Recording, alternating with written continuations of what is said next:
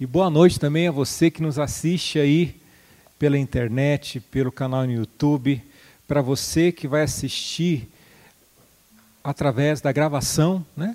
Muitas pessoas assistem depois a gravação do grupo. Seja bem-vindo, seja bem-vinda. Nessa noite eu queria trabalhar com vocês uma palavra que está no Novo Testamento, Lucas no capítulo 19, Evangelho de São Lucas no capítulo 19. Deixa aberta aí a tua Bíblia.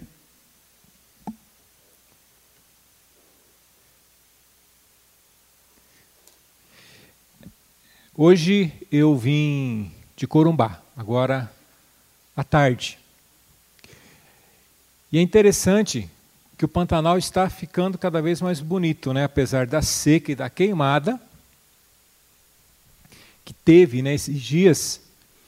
Agora começa um espetáculo, aliás, começou já um tempinho, mas agora ainda continua esse espetáculo, que é um espetáculo no Pantanal do florescimento dos ipês.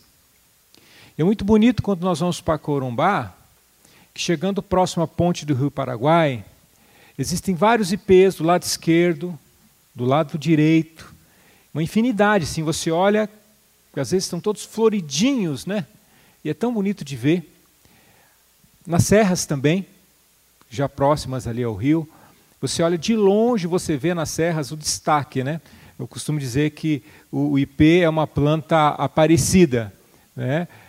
Ela re, realmente se acha, porque na verdade entre todo aquele verde, né, ou cinza, dependendo da época, ele se destaca, né, com sua cor amarelada ou roxa, ou branca, que é linda, né? O IP branco é lindo. Lá em casa, eu gosto tanto dos IPs, que lá em casa, no fundo, né, quem conhece minha casa sabe, no fundo de casa, onde é a nossa, nossa área comum lá no fundo, existia uma, um quadro de três IPs. Um IP rosa, um IP branco e um IP amarelo. Esse quadro eu namorei durante muito tempo, era um quadro de uma médica que eu, que eu visitava, achava maravilhoso. Era um, era um quadro, aliás, são três quadros numa moldura só, né? E até que um dia ela se mudou e falou assim: Não, você quer o, o quadro dos, dos IPs? Eu falei: Opa, claro, claro que eu quero. E assim consegui né, adquirir esse quadro. E acho muito bonito, porque representa né, três faces de uma mesma planta que tem uma história maravilhosa por trás. Sabe por quê, gente? Porque o IP ele floresce no momento que teoricamente seria o mais impróprio de todos. A maioria das plantas, elas florescem quando? Na primavera. Na primavera. Né? Na primavera que todas as plantas vêm explodindo com suas cores, folhas, né? flores. Mas o ipê é uma planta diferente, ela é uma planta diferenciada. E o que os, os estudiosos dizem a respeito disso? Né? Por que, que o ipê floresce antes das outras plantas e justamente do meio para o final do inverno? Primeiro, porque se trata de uma situação de estresse. O IP, durante o inverno, ele vai perdendo as suas folhas, vai perdendo, perdendo, perdendo, perdendo, perdendo as suas folhas. E biologicamente, a planta, olha só que coisa linda que Deus coloca, né? Nos animais, na, na, na, na natureza, nas, nas plantas, a gente consegue enxergar a beleza do Criador e como que o Criador é perfeito. Então, biologicamente, ninguém ensinou a ela, mas biologicamente, a planta, ela entende que ela está morrendo. Porque ela está perdendo todas as suas folhas, e você sabe que a folha, ela é o grande catalisador né, do oxigênio. Né? É ela que consegue fazer a planta sobreviver. Então, quando a planta vai perdendo as folhas, quer dizer que o estresse é muito grande. O IP basicamente fica né, peladinho, né? Quase sem folha nenhuma. Mas é nesse processo de estresse que o, que o IP vive, nesse processo da perda de, todo, de, de toda a sua beleza né, que ele tinha, de tudo aquilo que alguém poderia passar, olhar assim e falar: olha, que planta bonita, que árvore bonita, que sombra bonita, que sombra gostosa. Ela perde todas aquelas folhas e ela entra num processo biológico, no entendimento biológico, que é o seguinte: o IP, ele pensa, né, entre aspas, né? Eu vou morrer. Eu vou morrer. O estresse foi muito forte, o inverno foi muito forte, a seca foi muito forte. Eu vou morrer. Então eu preciso agora florir. Porque eu preciso deixar descendentes, eu preciso deixar uma geração após mim, então eu preciso florir. E é bonita essa primeira estratégia, porque ela entende que ela está morrendo, então ela precisa florir e ela vem com todas aquelas folhas lindas, gente, explode para chamar a atenção das, da, das aves, dos animais, né, dos insetos, para que haja a polinização. Entende? Agora, uma, uma, segunda estratégia que está ligada também a essa primeira, e o que é muito bonito, e que o próprio IP talvez não, não, não entendeu, ou entendeu, não sei, né? Só sei que o Criador colocou ali, é o seguinte: ela floresce antes de todas as plantas. Então ela consegue ter uma atenção maior sobre ela, de animais, de, de pássaros, de insetos, que vão ajudar na polinização. Entende? Se ela deixasse lá para frente, para poder explodir em, em, em flor, lá na primavera, a concorrência seria muito grande. Né? A concorrência é grande na primavera, é todo mundo florindo. Mas ela flore antes, então a concorrência é muito menor. Então a possibilidade da fecundação, a possibilidade né, de, de haver ali um resultado positivo, uma vitória naquela, naquelas fecundações, é muito grande, porque a concorrência é pouca. Gente, olhando para a nossa vida, às vezes a gente passa por um momento de estresse, né? Haja estresse agora durante todo esse tempo que nós temos vivido. Haja estresse. Mas é nesse momento que nós temos que florescer.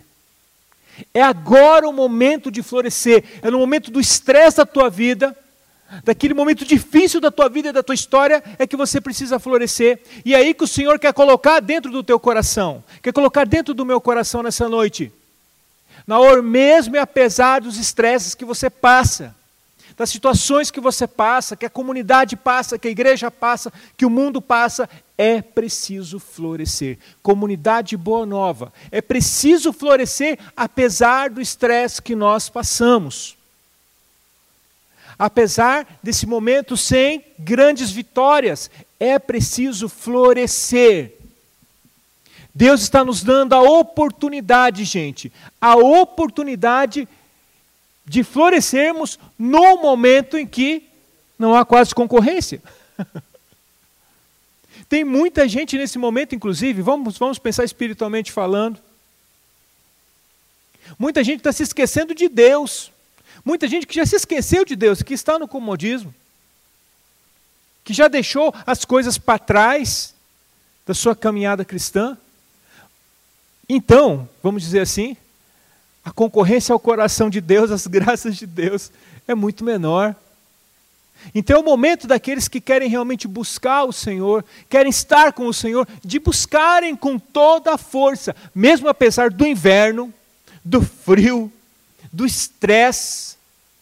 É momento de explodir em flor e dizer para o Senhor: Senhor, eu estou aqui apesar do estresse, apesar do inverno, desse inverno que tem durado já desde março até agora, e ainda vai adentrar o ano que vem, eu estou aqui.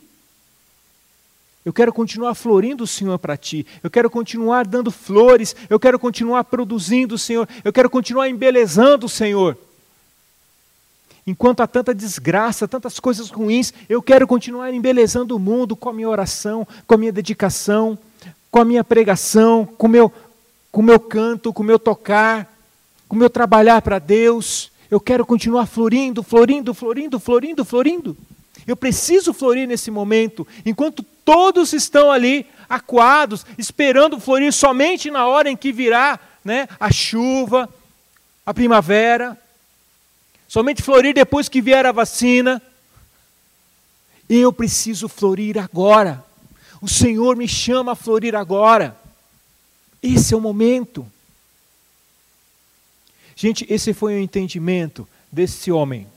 Uma história que você conhece, que eu conheço. Bastante conhecida essa história. É a história de Zaqueu. Diz a história do Zaqueu, né? Você conhece muito bem, mas é importante a gente ler de novo e relembrar a história desse homem. Jesus entrou em Jericó e ia atravessando a cidade. Havia aí um homem muito rico chamado Zaqueu, chefe dos recebedores de impostos. Ele procurava ver quem era Jesus, mas não conseguia por causa da multidão, porque era de baixa estatura. Ele correu adiante e subiu a um sicômoro para o ver, quando ele passasse por ali. Chegando Jesus àquele lugar e levantando os olhos, viu e disse-lhe: Zaqueu, desce depressa, porque é preciso que eu fique hoje em tua casa. E ele desceu a toda pressa e recebeu-o alegremente. Vendo isso, todos murmuravam e diziam: Ele vai hospedar-se em casa de um pecador. Zaqueu, entretanto, de pé diante do Senhor, disse-lhe: Senhor, vou dar a metade dos meus bens aos pobres, e se tiver defraudado alguém, restituirei o quádruplo. Disse-lhe Jesus: Hoje entrou a salvação nesta casa Porquanto também este é filho de Abraão, pois o filho do homem veio procurar e salvar o que estava perdido. Palavra da salvação, glória a vós, Senhor. Zaqueu, gente, era um homem muito rico, como diz a palavra. Zaqueu tinha muitas posses, Zaqueu tinha, tinha dinheiro. Zaqueu tinha posição social privilegiada. Zaqueu, ele só tinha um lado, né? Que as pessoas não gostavam dele, porque ele era chefe do, dos recebedores de impostos. E, infelizmente, uma pessoa corrupta, porque ele mesmo se entrega né, no Evangelho. Ele mesmo se entrega. Então, isso não é invenção da nossa cabeça. É o próprio Zaqueu se entrega a Jesus. Senhor, se eu defraudei alguém, vou devolver o quádruplo, né? Ele, infelizmente, era um corrupto uma pessoa que vivia das aparências, uma pessoa que vivia, vamos dizer assim, socialmente muito bem, que tinha alcançado o topo, né, na sociedade da sua época. Porém, dentro do coração de Zaqueu havia aquele vazio. Mesmo e apesar de tudo aquilo que ele tinha, e pelo jeito Zaqueu era uma pessoa nova, né? Porque diz a palavra que ele subiu numa árvore. Uma pessoa de idade não consegue subir numa árvore, né? é muito difícil, né? Então, com certeza, aqui eu devia ter entre seus 20 e 30 anos de idade, muito novo, apesar de que naquela época de Jesus os homens não viviam tanto, né? Mas era uma pessoa jovem. E já jovem, já era casado, já tinha família, já tinha casa. E uma casa grande, porque na verdade, se ele chamou Jesus para jantar, para comer, para estar na sua casa, é porque sua casa era grande. Não era uma casa, não era uma casinha pequena, não era uma, uma pequena gruta, numa uma encosta daquelas ali da, da região de Jerusalém, né? De Jericó. Ali há muitas, há, há muita, um deserto, né? Ali, ali próximo de Jericó. E muitas pessoas faziam as suas casas assim, na beira dos, dos montes, né? Cavavam e faziam casas ali. Mas Aqueu, pelo jeito, tinha uma casa grande, uma casa suntuosa, e chama Jesus para poder ir para lá. E diz a palavra que Jesus vê a necessidade e vai até a casa de Zaqueu. Faz questão de estar ali na casa de Zaqueu. Gente, apesar de todo o dinheiro, apesar de toda a riqueza, Zaqueu estava vivendo um momento de estresse muito grande. Zaqueu não aguentava mais aquela vida. Porque se ele aguentasse aquela vida, e se aquela vida tivesse boa para ele, jamais ele teria ido atrás de Jesus. Então Zaqueu, com certeza, vivia um momento de de muito estresse na vida dele. Era muita pressão, claro, né? do governo romano sobre ele, para ele poder tirar, tirar, tirar, tirar, tirar dinheiro do imposto, porque ele era o chefe dos recebedores, então vinha o governador romano sobre ele, então com certeza ele tinha uma ligação muito grande com Pôncio Pilatos e com outros governadores da região que representavam Roma. E eles, esses governadores chegavam nele, né, ele como um secretário do tesouro, podemos dizer assim, e falar, ó, precisamos de dinheiro. Roma está cobrando, César está cobrando. Estorque o povo, chega o rei no povo. E Zaqueu, né, com todo o gás ali, chamava, reunia os seus recebedores de impostos, falava, gente, vamos chegar ao rei no povo, vamos cobrar, vamos atrás, precisamos de dinheiro. Agora você imagina o estresse né, que esse homem vivia. Apesar de ter dinheiro, porque na verdade quando ele recolhia ali o dinheiro daquelas pessoas, através dos seus recebedores, ele separava uma parte para ele. Ele tinha com certeza um salário ou uma, um percentual que o Império Romano dava para ele, por, ele ser chefe dos recebedores de impostos. Porém, porém, além disso ele defraudava, além disso ele roubava.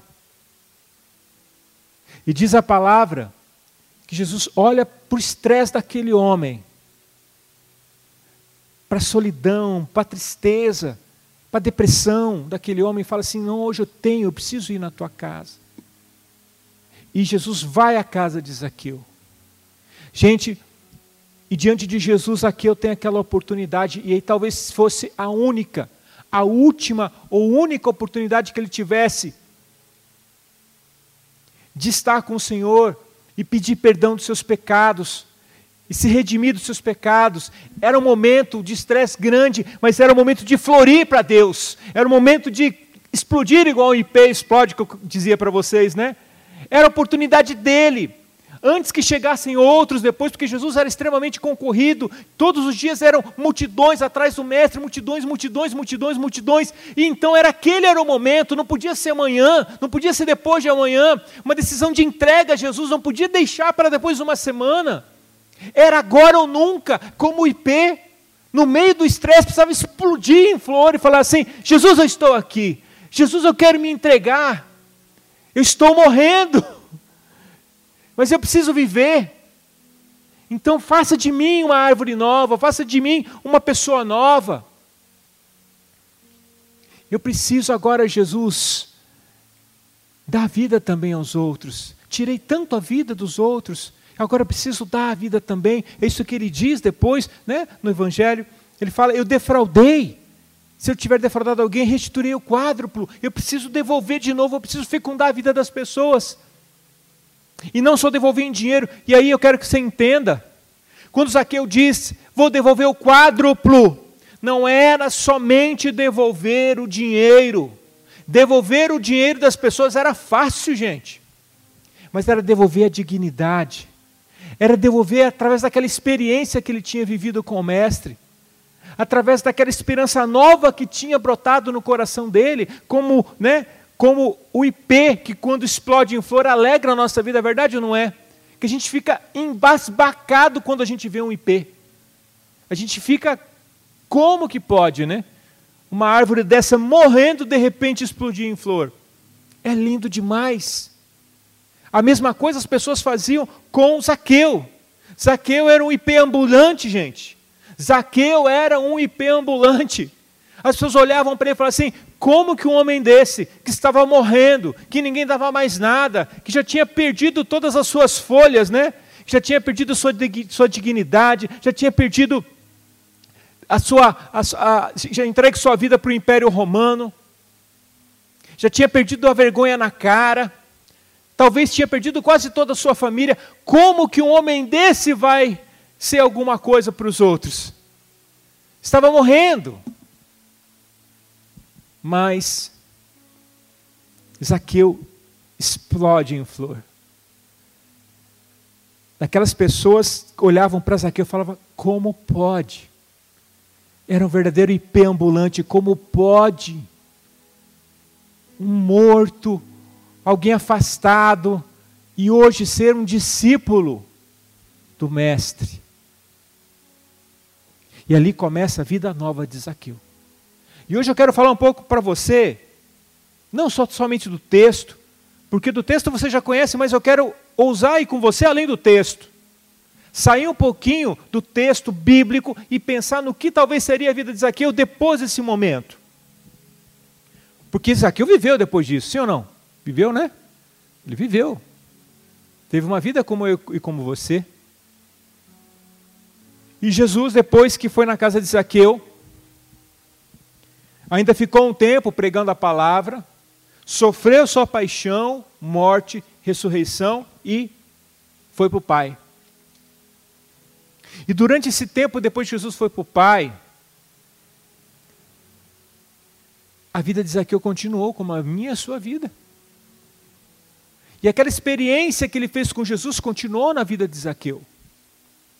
Porém, eu quero que você pare para pensar comigo. As consequências desse P que floriu. As consequências. Porque, na verdade, a palavra diz que ele era chefe dos recebedores de impostos. Defraudava as pessoas. Ora, ele já não poderia mais ser um, um chefe de recebedores de impostos. Com certeza Zaqueu foi procurar uma outra profissão. E profissões naquela época eram muito difíceis. Principalmente para se ganhar bom dinheiro, bastante dinheiro, era muito difícil. Mas eu quero que você imagine que Zaqueu foi procurar essas outras profissões. E talvez tenha achado uma profissão de carpinteiro, aprendeu talvez, ou de construtor, ou de alguém que vai abrir uma estrada, um cascalhador de estrada, não sei, uma profissão da época. Mas com certeza, a, entre aspas, a qualidade de vida de Zaqueu começou a desabar.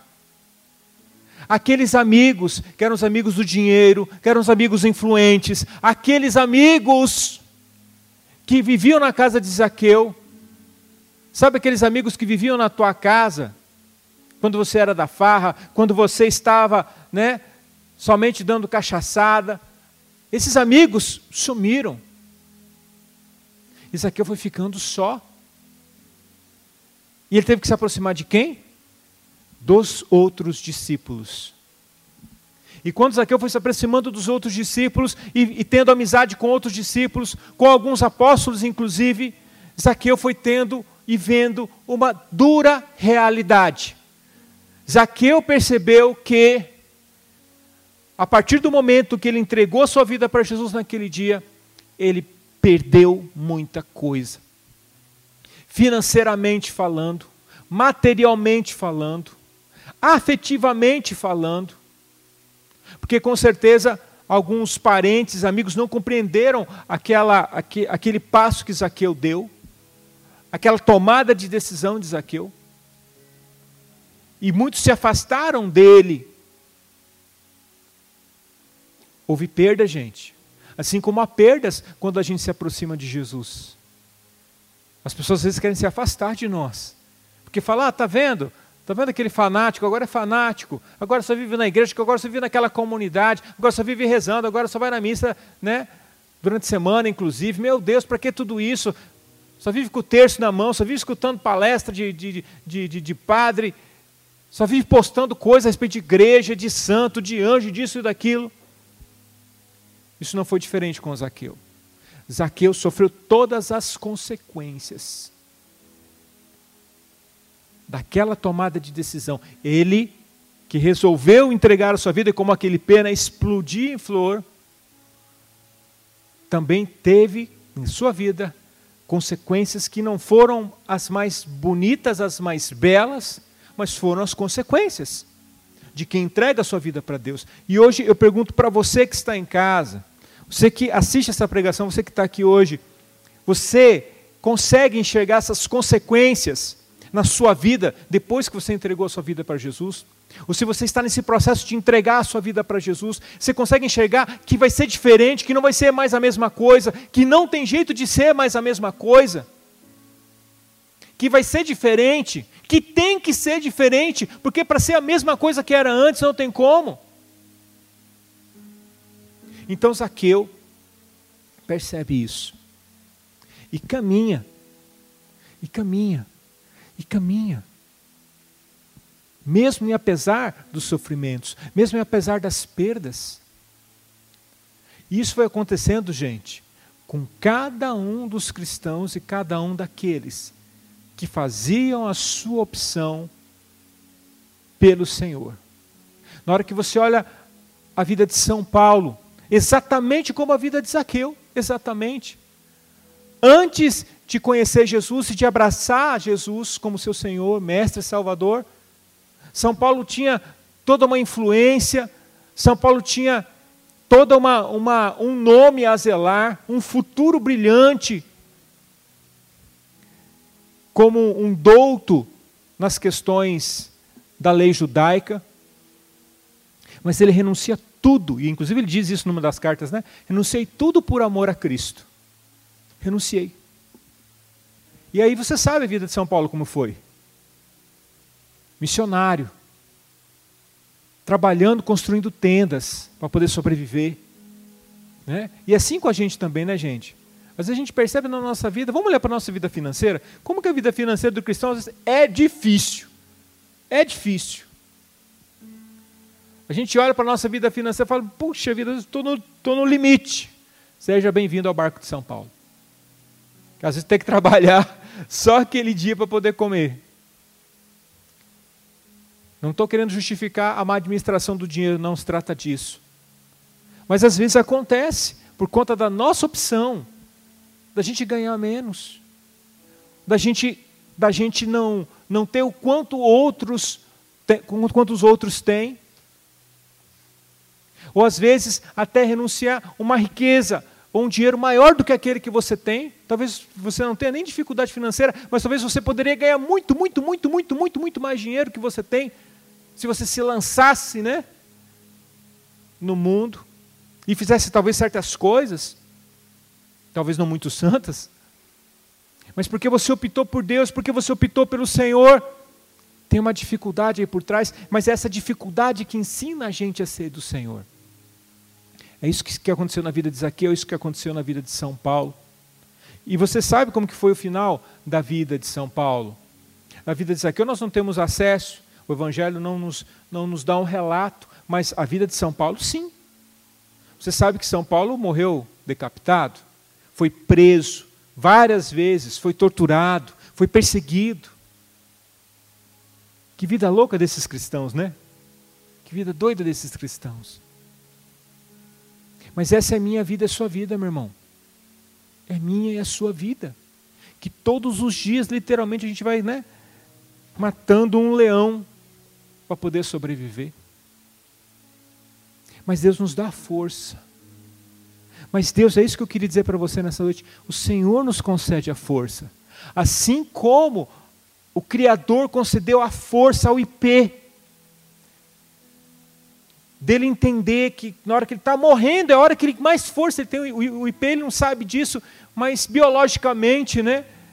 Ele, ele acaba entendendo que quando ele está morrendo é o momento que mais força ele tem, por isso que ele explode em flor. Nós também. É isso que São Paulo dizia, não sei se você lembra quando São Paulo dizia, é na, fraque, na minha fraqueza é que eu me sinto forte, não é isso? É na minha fraqueza que eu me sinto forte, né, Deus? É nesse momento que a gente está, às vezes, no fundo do poço, numa depressão, num, num, momento de dificuldade. Ali, Deus dá força para você, assim como o Criador dá a força ao IP. E você não sabe de onde vem essa força, você não sabe de onde vem, de onde vem, de onde vem. Mas você continua e continua lutando pela sua família, continua lutando pela sua casa, continua rezando pelo seu futuro, continua rezando pelos outros, continua acreditando em Deus, continua acreditando, acreditando na igreja, continua acreditando no Senhor. E de onde que vem essa força? Apesar de tudo às vezes está dando errado. É a mão de Deus que está sobre nós. É aquele coração de Jesus que estava lá naquele dia na casa de Zaqueu. É o mesmo coração de Jesus que tocou São Paulo é o mesmo coração de Jesus que tocou o coração de muitos de nós, que continua nos sustentando, gente, para a gente continuar a caminhar. E Deus vai nos dando força, força e discernimento nos momentos que mais a gente precisa. E você vê, interessante, se você fosse olhar e fosse fazer um gráfico espiritual da sua vida, você ia ver que o seu gráfico, muito, muito dificilmente, né, ia ser uma constante. Se você tivesse um, como olhar esse gráfico espiritual, e o demônio ele tem acesso a esse gráfico, viu? Não sei se você sabe. Nós não temos, o demônio tem. Você vai ver que nós temos altos e baixos. Momentos de muita consolação, de muita graça, de muita cura, de muita libertação, mas momentos de muita tristeza, de muita depressão, de, de, de, de falta de oração. É verdade ou não é que a gente passa por momentos que a gente não quer rezar? Você está com vontade, Margarida, todo dia de rezar. Todo dia você tem vontade. Não é assim, né? Não é. A gente, a gente não acorda todo dia com vontade de rezar. Não é todo dia, às vezes a gente vai para frente do Santíssimo, vai para a missa, porque você sabe que você precisa. Não é porque você sente dentro do teu coração, olha, não. Então, dentro do nosso interior, existem essa, essas oscilações que são normais. Porque é justamente quando nós estamos né, com a nossa curva espiritual lá embaixo, é quando o IP está morrendo, perdendo todas as suas folhas, espiritualmente falando, quando você não tem mais o que florir, não tem mais não acha que não tem mais nada para dar, é Deus que vem com sua força, é Deus que vem com sua graça, é Jesus que vem com seu coração e derrama sobre nós a sua graça e a gente começa de novo, começa de novo a rezar, a sentir a presença de Deus, a nos entregar, entende? E aí começa tudo de novo. E a gente começa de novo estar nessa presença da, da, da misericórdia, do perdão, de Deus. E claro, há sempre aqueles momentos bonitos na nossa vida de consolação, né? Tem aqueles momentos que a gente sente aquela consolação que vem de Deus, que você reza, que, que parece que se você abrir o olho, Jesus está ali, né? Isso é graça de Deus, para fortalecer a nossa vida. E, Jesus, e, o Senhor Jesus nos permite isso para quê? Para falar, filho, vale a pena, continua. Não pare. Porque assim como o IP tem que fazer isso todo ano, viu? O IP todo ano passa por esse estresse. Todo ano. Ano após ano. Eu vejo ali no Pantanal as mesmas árvores. Eu, eu, eu viajo ali há muitos anos, as mesmas árvores tendo que fazer tudo todos os anos. E pior agora, né, com, com esse tanto de queimada, o tanto que elas têm que suportar, inclusive, né, de fogo, né, daquela, provação além da seca, aquele fogo que vem. Assim também na nossa vida espiritual. É ano após ano, é dia após dia. É o fogo da provação que vem, é a seca que vem, é o inverno espiritual que vem, é o deserto espiritual que aparece na nossa vida. É os momentos que a gente não consegue entender e que vem aquele pensamento: vou desistir, vou parar. Como diz São Paulo, é nesse momento de fraqueza, é que Deus se faz fortaleza em mim e em você. Então eu queria nessa noite dizer para você,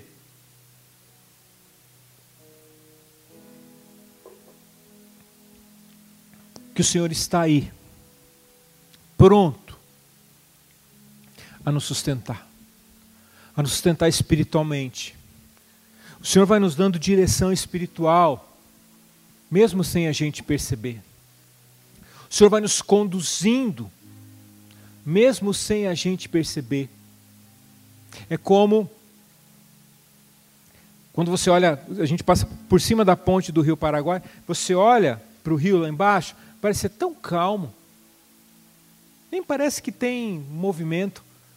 Mas se você se jogar ali no rio, você vai ver que a água do rio, se você boiar, não é saber boiar, ou tiver com colete salva-vidas, o rio vagarosamente vai levar você. Vai levar. Sem você perceber. É lento, mas o rio te leva. O rio te conduz. Assim o Senhor também, Ele nos conduz quando nós nos entregamos em Suas mãos. O Senhor nos conduz espiritualmente, o Senhor conduz a nossa vida. E que bonito esse momento que nós estamos vivendo aqui na comunidade da Quaresma de São Miguel. Que bonito, porque Na verdade, foi uma moção espiritual que veio no coração de algumas pessoas. A Lucy insistiu comigo a gente fazer essa quaresma. E como tem sido forte, e como que Deus tem tem se mostrado na nossa vida através de uma coisa tão simples, né? Que é fazer uma oração do daquele exorcismo, né? Do Papa Leão XIII e depois uma ladainha. Lá no site, você não tem, lá no site da comunidade tem o, toda a história, né? e também a ladainha, as orações para essa quaresma de São Miguel. E que bonito que a gente vê várias novas comunidades fazendo, várias congregações religiosas, várias paróquias fazendo, vários párocos fazendo. Interessante como que Deus vai dando essa moção espiritual né, para a igreja. E a coisa vai acontecendo e é Deus, Deus fazendo assim conosco, nos conduzindo, nos conduzindo, nos conduzindo para a vontade dele. Esse é um momento de combate, é um momento que a gente precisa estar atento. Então, o Senhor está falando: rezem, rezem muito, peçam a São Miguel, né, o grande anjo defensor das almas, defensor da igreja, o grande combatente do demônio e Deus vai nos conduzindo. Então eu quero dizer para você nessa noite: é preciso deixar-se conduzir pelo Senhor. É preciso deixar-se conduzir, assim como aquele P que está ali plantadinho no meio do Pantanal, no meio do nada. Está ali, ele, o IP ele não manda na chuva, ele não consegue sair do lugar para buscar água, ele não consegue se auto-polinizar, ele depende da água que vai chegar, dos pássaros, ele depende das, dos insetos, ele depende da seca, ele depende do frio que vai vir. A gente pode dizer que literalmente o IP nos ensina a como viver da providência, né? E acreditar que no tempo certo Deus vai, vai, nos fazer florir, mesmo e apesar das perdas que a gente tem. Então eu quero dizer para você nessa noite, é preciso deixar-se conduzir pelo Senhor. É preciso deixar que o Senhor conduza o nosso coração. Ser dócil ao Senhor não é fácil, gente. Ser dócil a Deus é uma experiência que a gente vai fazendo dia após dia. Mas nós precisamos ser, sermos cada vez mais dóceis, dóceis, dóceis, dóceis ao Senhor. Assim como, e desculpa usar essa expressão, né? Desculpa, mas é o que me vem agora na mente.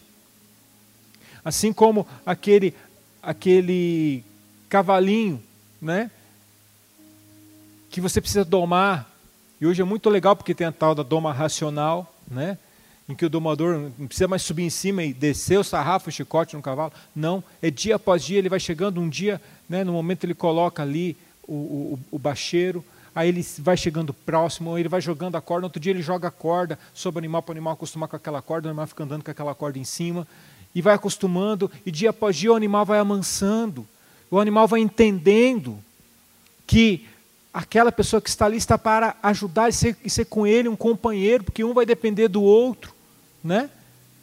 Um vai depender do outro, o animal vai entendendo. Até que é bonito o momento aonde eu, eu já vi isso em várias reportagens, aonde o, o cavaleiro, né, que está domando, ele, ele começa a fingir, né, sobre o animal que está montando. Ele só joga o peso, assim, o animal fica, fica estranhando um pouco, tal.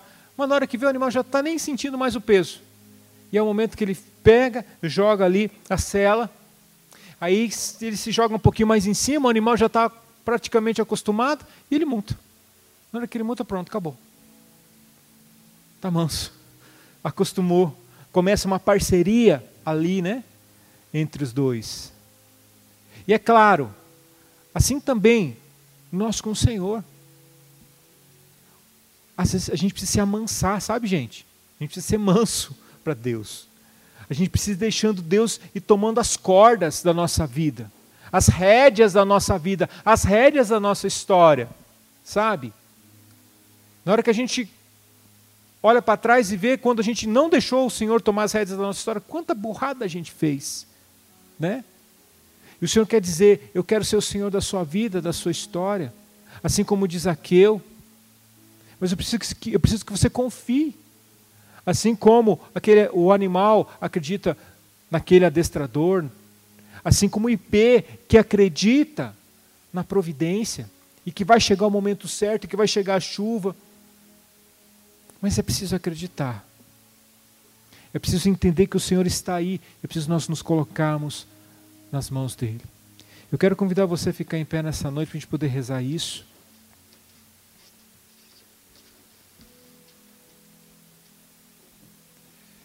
A gente rezar isso.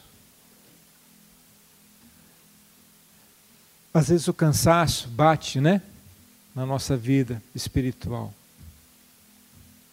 Se cansado estás de caminhar, se uma solidão agora quer te acompanhar, irmão, e a dor até quer te dominar, dê um basta. Nessa noite eu quero convidar você que está em casa, você que está escutando, dê um basta.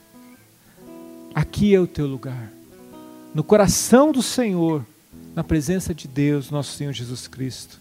Então vem, tem alguém que quer te abraçar, te acolher nos teus braços e te consolar. Ele é a solução de tudo. Ele é Jesus, a tua salvação, teu lugar, o meu lugar é no coração dele, onde a gente vai encontrar essa força para florir, como um IP passando por esse estresse.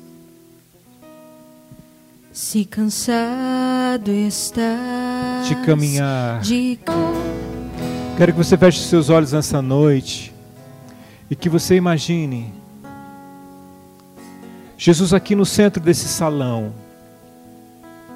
Você que está em casa pode imaginar Jesus na sala da sua casa. Você recebe essa visita nessa noite. E o Senhor olha para você e diz para você: Eu tenho visto as tuas lutas. Eu tenho visto as tuas lutas. Eu sei que assim como um IP que vai perdendo todas as folhas, talvez você não tenha mais o que dar para ninguém. Para muitos e até para você, talvez pareça que seja o fim, que seja a morte. Mas eu quero dizer para você, eu estou aqui para dizer a você que eu sou o teu Senhor, que eu sou o teu Salvador. Que as minhas promessas sobre você não cessaram, que as minhas promessas sobre sua vida não, não, não se acabaram. Eu tenho sobre você um amor especial, uma bênção especial para dar. Eu sei que você pode estar cansado, solitário,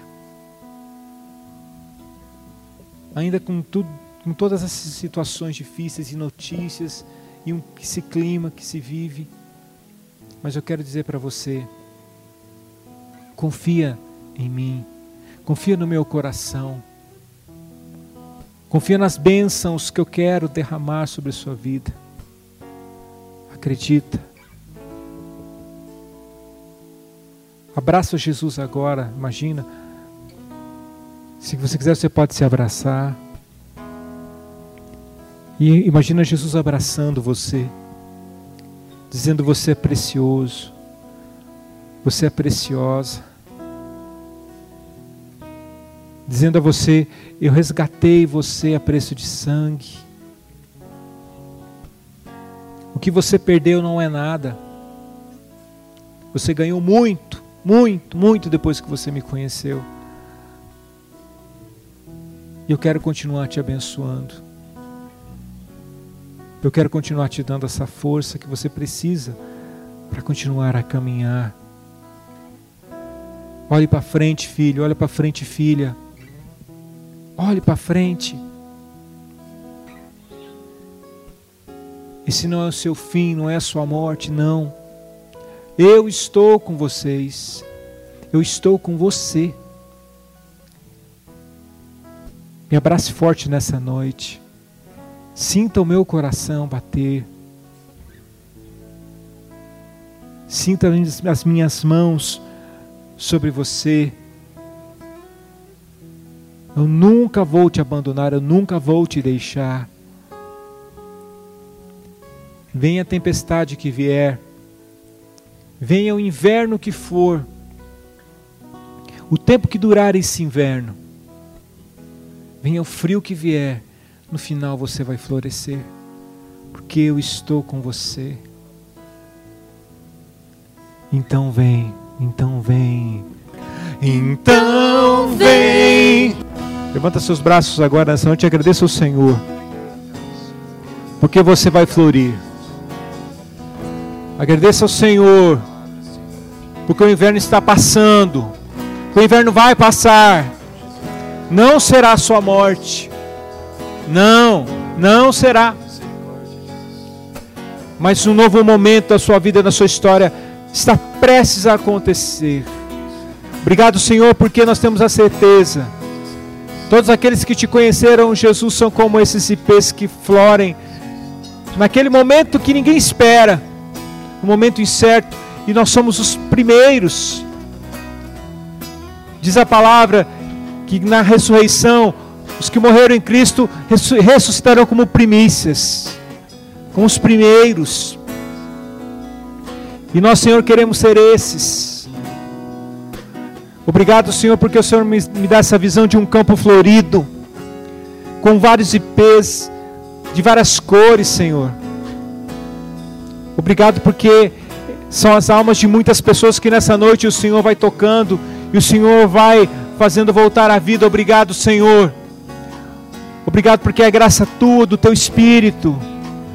E nós te louvamos e te agradecemos por essa história que nós temos contigo, Senhor. Assim como Zaqueu, assim como São Paulo, assim como São Pedro. Tantos santos, Senhor, têm essa história contigo. Nós também temos. Obrigado. E obrigado, Senhor, porque enquanto muitos veem a nossa ruína, talvez, muitos veem a nossa morte, nós estamos prestes a explodir em flor para ti, Senhor. Nós te louvamos e te agradecemos. Shiria lavaria la canda lavaria la lavaria la lavaria. Lavaria la lavaria la lavaria. Eria la lavaria la lavaria, eria la lavaria la lavaria. Agradeço ao Senhor nessa oração em línguas. Louve o Senhor. Agradeça ao Senhor nessa noite. Shiria la candalabaria lavaria lavaria lavaria la lavaria la lavaria lavaria la da lava. Como aquele pé que já floriu e que está agradecido, porque não foi a morte, mas foi a vida que explode, que explode agora em flor. Assim como o IP que vai deixar muitos descendentes por esse esforço que faz, nós também, a nossa comunidade, deixará muitos descendentes, deixará muitas pessoas em Deus, que vão continuar a obra, que vão tocar essa obra, assim como a igreja de Cristo é, por vezes decretada a morte da igreja, da religião cristã, e, por, e quando se fala isso é quando mais crescemos. Obrigado, Senhor, por isso.